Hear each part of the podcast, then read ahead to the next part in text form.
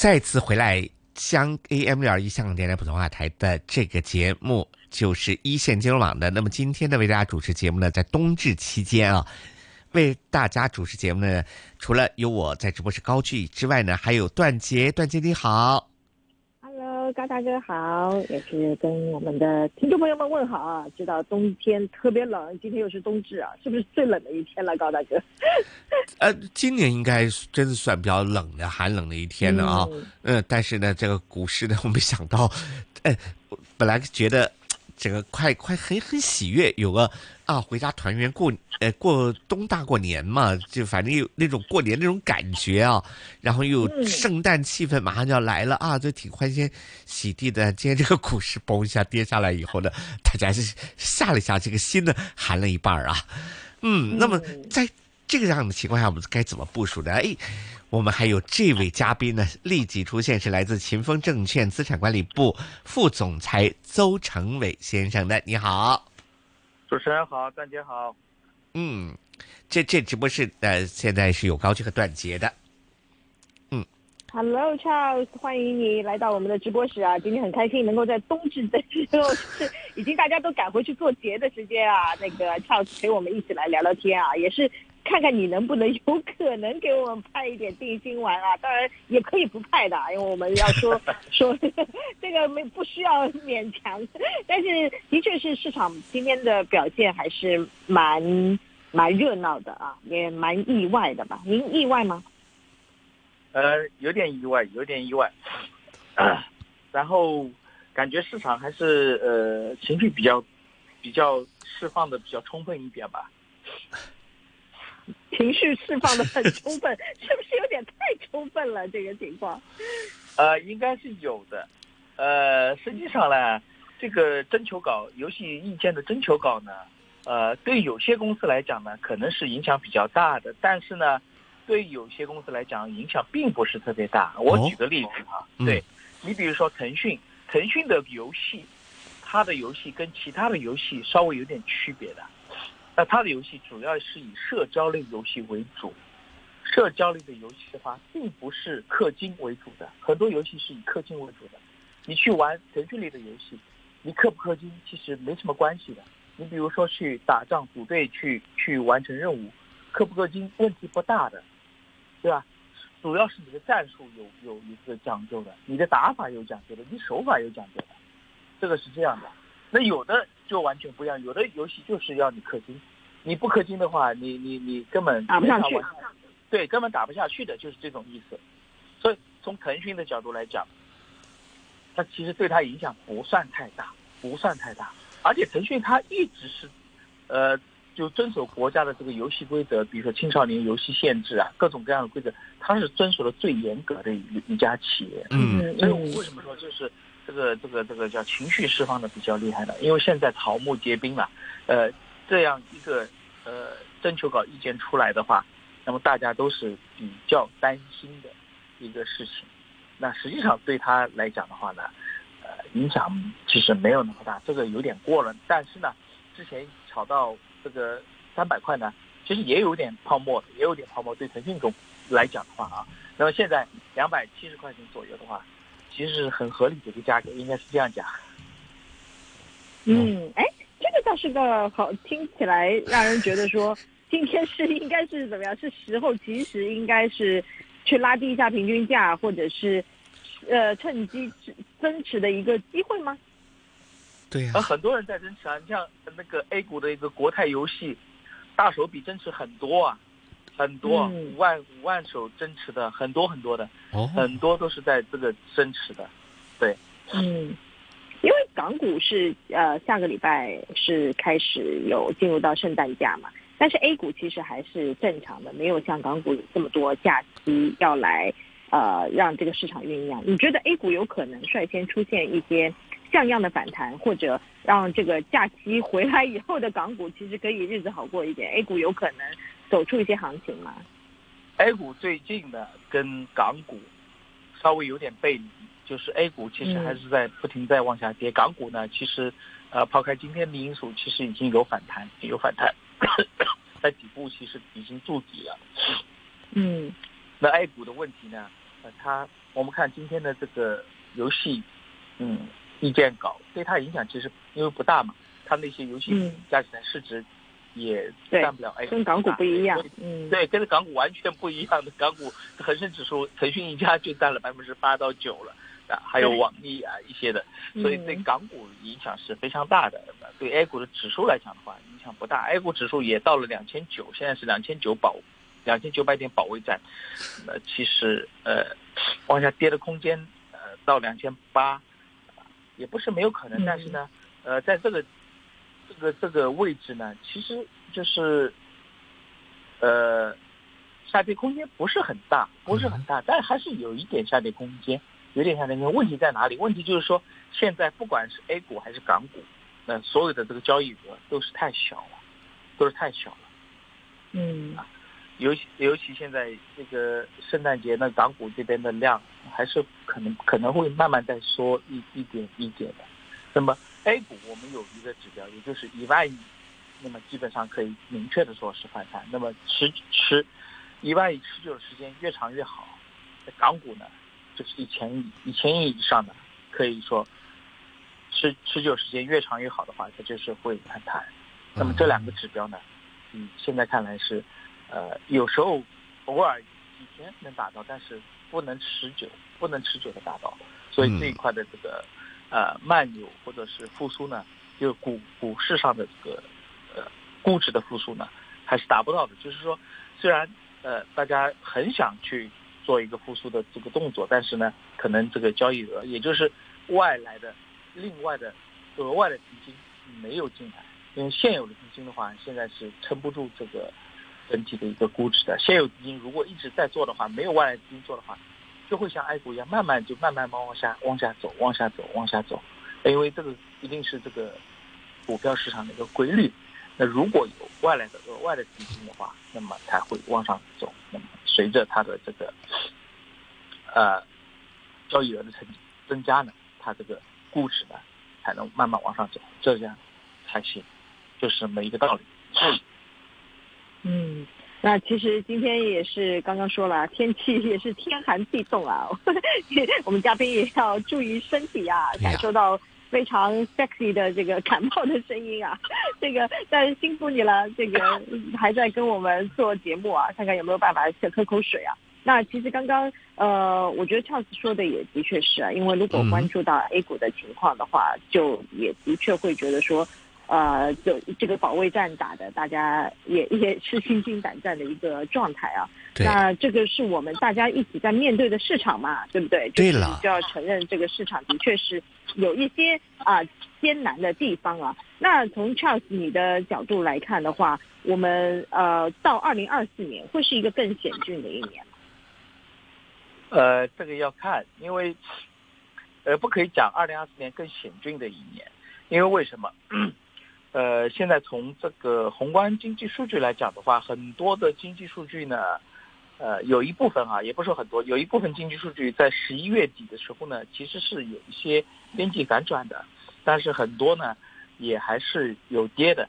这个里面其实大家要拆开来看，比如说这个出口，出口的话呢，很多都是有下跌的这个趋势，但是呢，有三样东西是增长的比较厉害，比如说新能源汽车。太阳能电池板和这个新能源电池这一块，锂电池这一块，这新三样，这新我们说的新三样，不是老三样，这几个增长的比较多，那么导致了整体呢稍微是略有增长的，还没有跌下去。那跟海外的一些国家比呢，我们已经是非常非常好了，就是靠这三样增呃三样东西在撑着这个数据的。那其他的大家可以想想看，其他跌的是也是比较厉害的。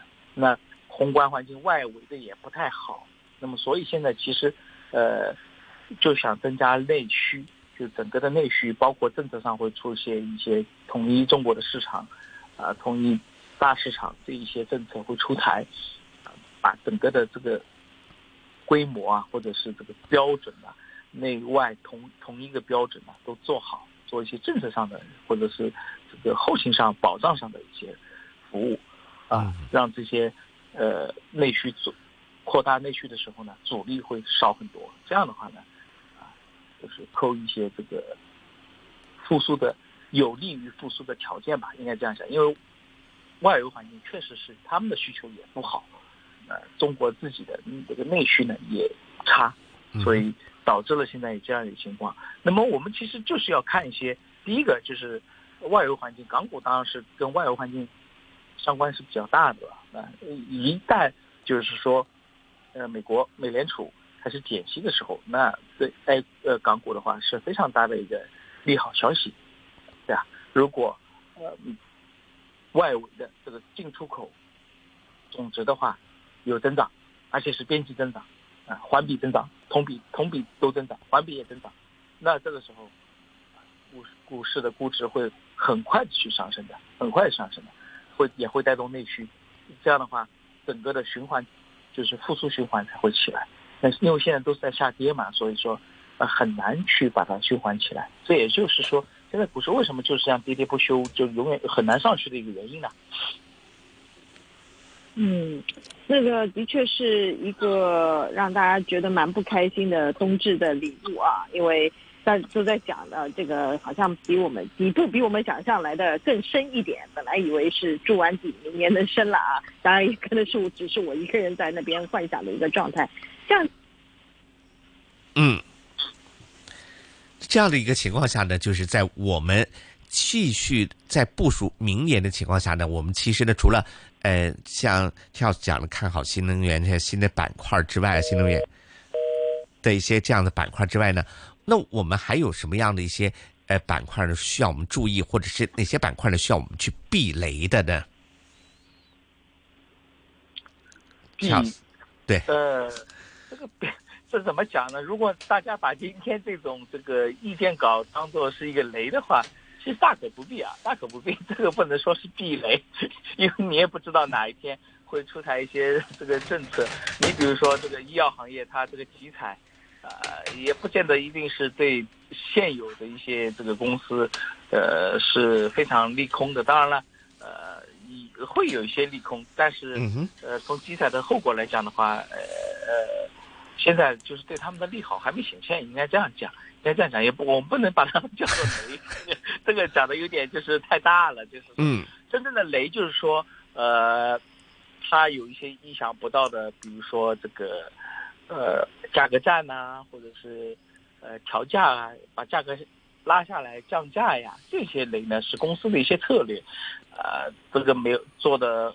嗯，就是出乎你的想象的。你比如说，呃，海底捞降价啊，李宁降价，它的这个存货又太多了呀，关店呐，这些呢，我们可以说是生意上的雷。嗯。但如果说这个政策上呢，我们也不能说它是雷吧，只能说，呃，强监管。我们就是，呃，国家对这个监管开始严格起来，就是希望，其实它最终目的呢，还是希望它能规范的发展，而不是像现在这种，呃，野蛮的发展里面呢。呃，你比如说游戏行业，很多都是，呃，未成年人去充的钱，然后家长去要钱，百分之四十是要回来的，真的是啊。对啊，然后给他午饭钱，然后他去充值打游戏，不好吃。这种事情就是，对啊，你家长，你作为家长，你说你恨不恨？肯定很恨的，对不对？对。嗯，我我以前也的确是是觉得说这件事情是。对，可以理解啊，就是或者是从出发点的角度，然后现在就有些朋友就在那边，之前不是还记得吗？字节，呃，他们把他们本来要发展游戏的，后来把他们整个游戏的部门给。裁掉了，然后大家就说啊，自己果然基因里面没有游戏啊。现在 网网友评论就说，哦，怪不得自己把游戏都给裁掉了，知道还是不好做啊。啊，但 但我也不知道自己是不是世间收到风啊，但他的确自己可能没有没有特别走出来，也是一个观点啊。那其他的平台股其实也是我们市场上面大家非常喜欢的这样的一些板块或者是内容嘛。他们去到二零二四年，有机会是出现一些新的格局嘛？现在是在 Charles 眼中看起来，是不是我们以前就是大家追捧的所谓阿里巴巴啊、腾讯，其实某些程度就是他们就我们真的要面对，就是我们以后再去港股上面去捕捉的一些板块，有可能真的不再是他们了。虽然他们现在还成分股比较大的，有可能这些东西都会都会转变出来嘛？就下一个那种王者会是谁呢？哦，这个就很难讲了。我们以腾讯为例吧，腾讯二零零五年的时候，好吧，就是它我们看它是什么时候开始上市的啊？大概是二零零四年上市的，啊，到了二零零五年、二零零六年、二零零七年，甚至二零零八年，都其实没什么反应的。就是我们在二级市场上股价来讲的话，它的估值是没什么反应的。但当时其实它的 QQ 啊，已经开始做得很好了，每年的增长都是比较大的，就是它的获客能力啊。你比如说 QQ，它第一年，比如说啊，举个例子，嗯，一亿人用，第二年二亿人，第三年四亿人，第四年五亿人，它就每年增长的是比较厉害的，对吧？那个那个时代就是一个这个互联网的时代嘛，互联网开始时代嘛。对吧？那，你想想看，它完美抓住了互联网、移动互联网，包括游戏这个这一些的，包括微信，都是它的。那么，我们从这个这个角度来看，我从二零零四年它的每年的年报，我是特呃呃每年的这个呃年中报吧或者年报吧，我都是非常仔细的去有研究的，啊，它当时也没什么很花俏的东西，但是。它的这个业绩，或者是说它的这个互联网获获客的能力、流量，我们现在讲流量，当时还不叫流量，现在讲流量，它就是每年增长非常大，也是非常快的。后期到了，我们看它是到了二零二一年的，是最高峰的一个时刻，对吧？当然了，七百块确实是有有有有泡沫在里边，这是肯定的。它当时的这个估值，理想的估值大概就在四五百块左右，就是公平的价格。合理的价格是在那个时，那么涨到七百块，那个是有泡沫的，啊，就像我今天说的，它两百七十块是是是合理的价格，啊，之前三百块是有点泡沫的，应该这样讲。所以，我们如何去判断下一个风口在哪里？我之前我记得我跟那个呃段杰有讲过，现在是移动互联网其实已经开始，就慢慢就是。怎么讲？他们的流量已经再也达不到，他已经拿到十二亿人口，比如说他已经拿到十二亿人口的流量了，对吧？所有人都在用微信，对不对？啊，基本上能打游戏的人都在玩腾讯的游戏，那他还怎么办呢？他增长点在哪里？他增长点很少了，要么出海嘛，对不对？要么去出海嘛。出海微信你也你现在也也知道，呃，出海的微信它的面对的困难有多大，对不对？对了，是不是？所以问题就在这里。那么。下一个风口在哪里？可能是在产业互联网，也就是说，我们的产业，我们的我们的国家政策，我们的国家战略现在是往科技方面发展，往硬科技方面发展，啊，这个这个是这个讲起来话比较长，我们就说个结论，就是硬科技方面发展。那么科技方面发展，包括五 G，对吧？芯片，啊，五 G 是软件，芯片是硬件，以芯片为代表的所有的硬件我们要做，对不对？啊，光刻机。是吧，航发这些硬件我们都有，而且都是数一数二顶尖的，有了就是顶尖的。嗯哼，而软件，对吧？那个 EDA 软件，对，嗯，各种各样的软件，高端软件是吧？CAD 软件，这些我们都要有，这些都是高科技的。硬件做好了做软件，软件做好了做做什么？其实就是五 G 连通所有的硬件软件，做产业互联网。啊，这是我们后续的一个。非常大的一个一个机会的，你包括格力，你包括华为都在做这一块，都在做这一块。你看阿里巴巴，我们再举个阿里巴巴的例子就很简单。阿里巴巴说，大家都认为他是做淘宝的嘛，淘天的嘛，是没什么科技呀。包括腾讯、阿里巴巴、美团，他们所有的东西都是搭建在美以美国的科技为底座的情况下去做一个应用而已，对吧？那么现在阿里巴巴它换帅。呃，这个和京东也换帅，为什么？我们要，它就是阿里巴巴要转成高科技的公司。怎么叫转成高科技的公司？他把他这个 CEO 变成他的程序员出身的那个、那个、那个、那个 CEO，对吧？嗯哼。他就是以 AI 为主了，我要做科技类的。他现在明白了，他打不过抖音，他就是算法不如抖音嘛。他没有做出来抖音这种、这种、这种，这怎么讲？他就是算法。高科技的算法，他没有抖音这样的东西嘛？那抖音就把他打败了嘛？他现在是深刻认识到了这个问题啊，他觉得我他们以前就是平台是做商贸的，对吧？B to C、C to C 的这种东西，嗯，那那那，那你现在国家的策略是要以科技为主嘛？啊，你抖音外面的 TikTok 就是比别人全球都它最先进的，对不对？它背后的算法它是最先进的嘛？我觉得，我也觉得 Facebook 的 Real 他们有可能也很想知道说 TikTok 到底是用了什么样神奇的这个 算法。你以为那个 YouTube 它推 Short 它它不羡慕吗？就他们肯定也会觉得说抖音这个太厉害了，就是这种算法东西，就不要觉得说它是。就是呃有中字的背景的，但其实技术上面是非常非常的厉害。这个是我觉得是哪怕放到国际上面，为什么它在国际上面的那个都这么受欢迎，是有它的道理的。就是它其实是。